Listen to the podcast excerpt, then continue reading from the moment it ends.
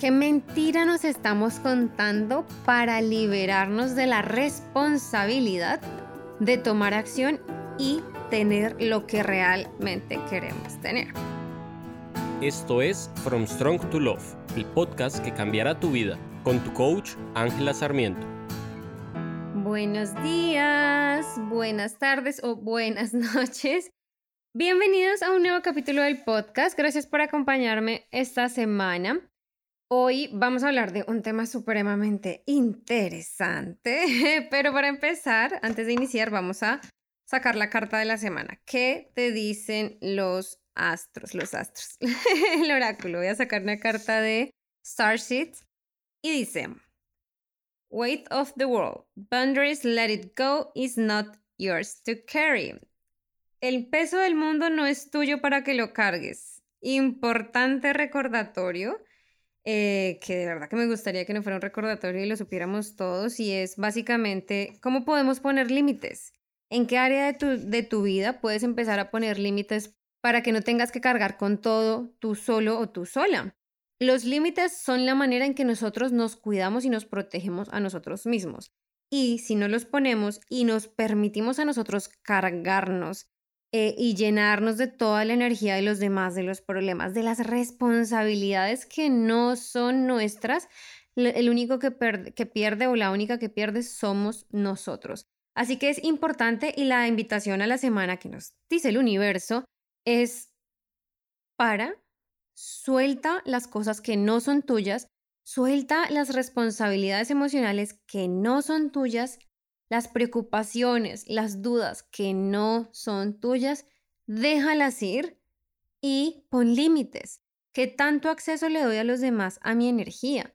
¿Qué tanto le permito a los demás afectarme, involucrarme, etcétera? Esto es importante para que podamos mantener nuestra energía limpia. De lo contrario, va a ser más difícil sentirnos a gusto, pleno en nuestra vida. Y si estamos tan cargados de los problemas de los demás, es cuando empezamos a sentir que no tenemos tiempo para nosotros, no tenemos energía para hacer las cosas que realmente queremos hacer, porque nos la pasamos dándosela a cosas que no son importantes y que no nos competen. Mis amores, importante eso.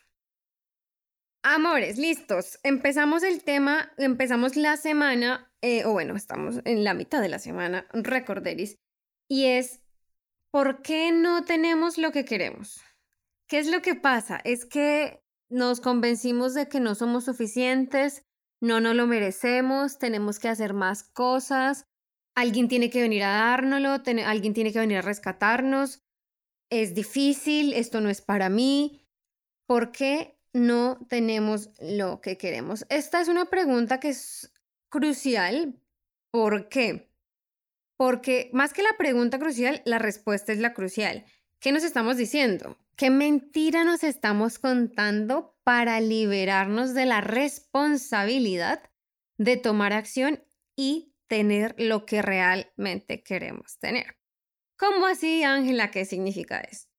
Cuando yo hablo de tomar responsabilidad, y lo hemos hablado un montón en el podcast, es cómo yo me hago cargo de mi bienestar emocional, cómo yo me hago cargo de tener lo que quiero y no simplemente en tomar acción, sino de creer que lo merezco de alinear mis creencias a mis pensamientos, a mis emociones y a mis acciones para tener los resultados que realmente quiero.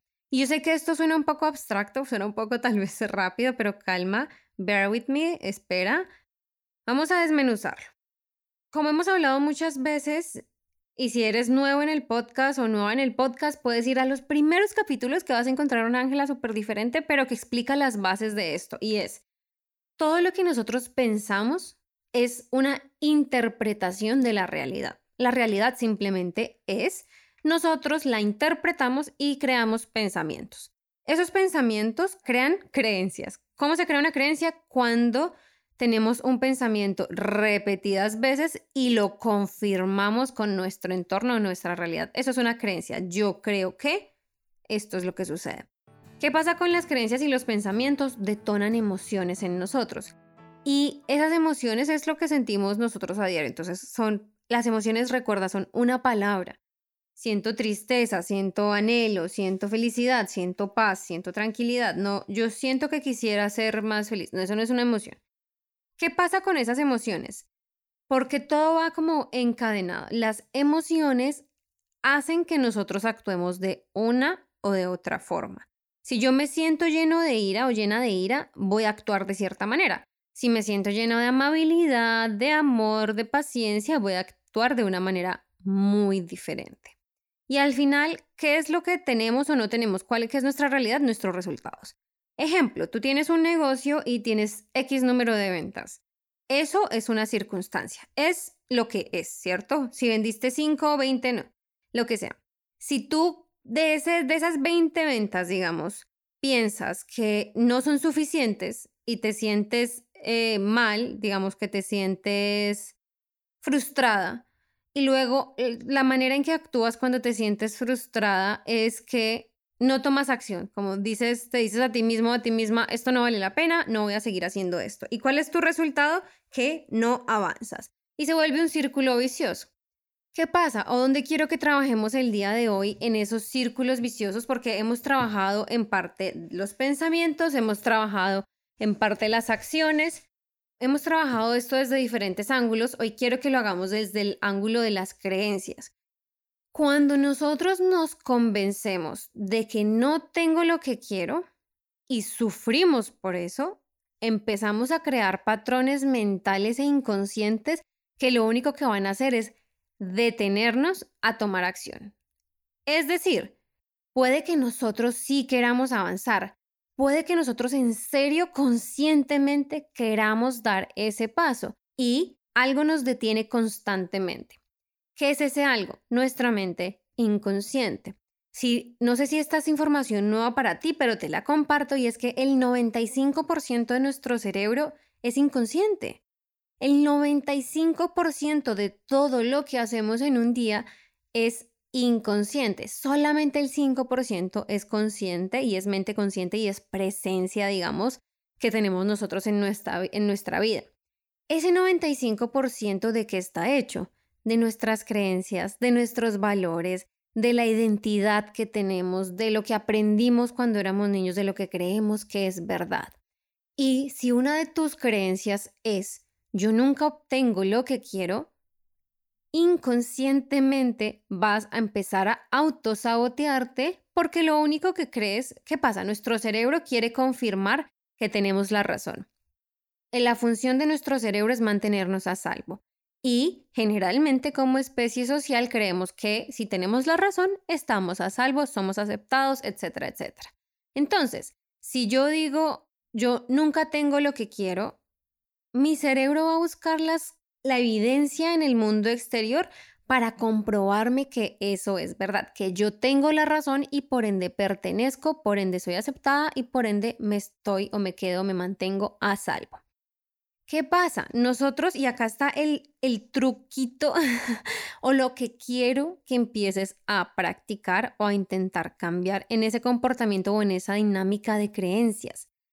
Cuando nosotros queremos empezar a hacer algo diferente, queremos tener un resultado diferente, tenemos que hacer algo diferente.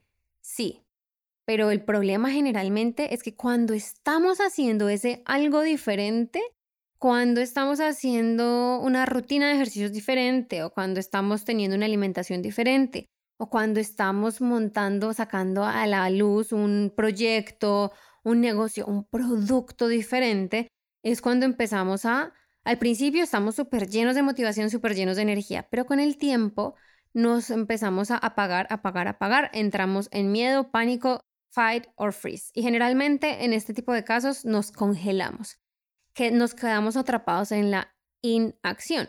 ¿Por qué? Porque inconscientemente el cambio es amenazador para nuestro cerebro. Nuestra supervivencia durante miles de millones de millones de millones de años ha sido cuando nos quedamos quietos. Por algo nos convertimos la gran mayoría de nosotros en especies sedentarias. Por algo, o sea, ¿por qué? Porque donde tenemos control, estamos a salvo. Entonces, ¿cuál es el truco? ¿Qué pasa si te convences, porque realmente es convencerte a ti mismo o a ti misma, de que eso que no puedes, no tengo, no sé cómo, es difícil, no sé en dónde, no sé con quién, todas esas cosas que sentimos que están fuera de nuestro control, que no tenemos, vamos a agregarle una palabra, una partícula. Es que eso creo que es una, una preposición. La preposición es aún. ¿Qué pasa? Cuando nosotros cambiamos nuestro lenguaje y sobre todo cómo nos hablamos a nosotros mismos, esas conversaciones internas que tenemos, empezamos a alterar nuestro subconsciente. Subconsciente e inconsciente es lo mismo, ¿vale? Entonces, esa mente inconsciente que tenemos nosotros se alimenta de nuestras creencias. ¿Y dónde se construyen las creencias después de que somos, cuando ya somos adultos? De nuestro diálogo interno, de lo que cultivamos, de lo que creemos. Entonces, es por eso que mi propuesta es, agrega el aún. No tengo el dinero que, que quisiera tener aún. No tengo el cuerpo que quisiera tener aún. No tengo la cantidad de clientes que quisiera tener aún. Esto es difícil por ahora. Digamos que esa sería la versión. O esto aún es difícil. ¿Qué cambio hace esto en nuestro cerebro inconsciente? convierte algo que es definitivo, que es inmaleable, que es un statement, que es como, lo, es que aparte lo decimos como esto es una verdad, esto es cierto y punto, y empezamos a ponerlo en duda o empezamos a abrirlo a las posibilidades. ¿Qué impacto va a tener esto en tu vida, en la percepción real? Vas a empezar, cuando lo practicas, vas a empezar a sentirte más capaz de hacer más. Ejemplo, no te vas a rendir tan fácil. Esto aún es difícil. ¿Qué significa? Cuando yo me digo el aún, significa que yo le estoy diciendo a mi cerebro, eventualmente va a ser fácil. Aún no, aún es difícil, pero eventualmente le estoy dando esa certeza de que eventualmente va a ser fácil. Aún no tengo el dinero que quisiera tener. Aún. ¿Qué significa eso? Eventualmente o en algún momento lo voy a tener y eso hace que yo energéticamente me abra a las posibilidades. Creo una intención clara en el universo, una intención clara en mi inconsciente, donde hay espacio para que esa otra realidad sea posible. ¿Cómo así? Si en este momento en mi cabeza la única realidad posible es que no tengo suficiente dinero o no tengo la pareja o si me voy a quedar sola para siempre o no puedo, yo no puedo bajar de peso o todas estas cosas, no hay espacio para crear, no hay espacio para recibir. Y cuando no hay espacio, nada llega, nada nuevo llega. Por eso las cosas no cambian, por eso nos sentimos estancados, por eso empezamos a sentir frustración. Y esta parte, esta preposición lo que hace es eso, es crear espacio, es crear la posibilidad. Cuando tenemos posibilidad, empezamos a plastificar nuestro cerebro y con plastificar me refiero a hacerlo maleable, hacer maleable, moldeable como si fuera plastilina en nuestro inconsciente y abrirnos a la opción D. Constantemente nosotros estamos pensando en la opción negativa. Nuestro cerebro es supremamente bueno en planear el peor caso escenario o cómo me voy a morir, o cómo esto va a salir mal, o cómo voy a sufrir, o cómo me van a lastimar. Nuestro cerebro es experto en eso. Cuando ponemos la palabra aún en esas frases que son pesadas, en esas creencias que todavía sentimos que están atoradas, lo que hacemos es abrirle la posibilidad a nuestro cerebro de que no es definitivo, de que podemos cambiarlo, de que tenemos, que hay algo que se puede hacer para sentirnos mejor y estar mejor del otro lado. ¿Listo? Junto con esto viene algo que yo siempre trato de como de inculcarles un poco y es intentemos las cosas. Yo sé que queremos resultados aquí y ahora. Yo sé que queremos el cambio ya. Yo sé que nos hemos acostumbrado a la inmediatez de las cosas, pero lastimosamente cuando queremos cambiar hábitos y cuando queremos cambiar cosas como creencias core en nuestra vida, necesitamos tiempo y necesitamos sobre todas las cosas práctica. Imagina cuando estás aprendiendo un deporte nuevo. No porque la primera vez que lo intentaste no pudiste te rindes. O mi ejemplo favorito, que lo he escuchado muchas veces también, es un bebé. Si un bebé se rinde o siente que no puede o siente que nunca va a poder caminar la primera vez que se cae, ninguno de nosotros humanos andaríamos, no la pasaríamos arrastrándonos o gateando, lo que sea.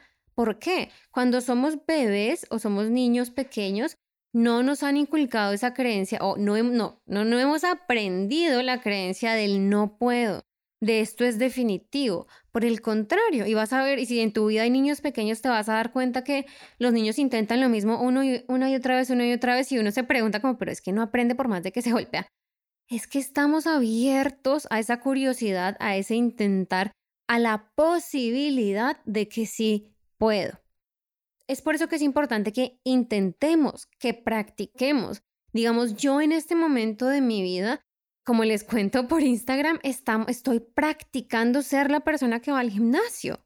Lo practico, no quiero, yo sí, y, y a ver, mucho tiempo dije, yo, yo no, yo soy una persona que no hace ejercicio. Y de hecho, en uno de los, en el podcast anterior, cuando hablaba con Juanita, yo decía, es que yo soy una persona anti ejercicio, antideportiva. Y eso cuando yo me lo digo así, pues cuando voy a intentar hacer ejercicio, obviamente me cuesta un montón. Pero cuando digo, aún no soy una persona deportiva y me doy a mí misma el espacio, la posibilidad de practicar, de intentarlo, y, yo en serio estoy muy, muy consciente de este pensamiento y de esta nueva creencia y es, estoy practicando ser la persona que hace ejercicio. Estoy practicando ser la persona que va al gimnasio estoy practicando estas cosas, al igual que practico mis creencias. Estoy practicando creer que sí puedo.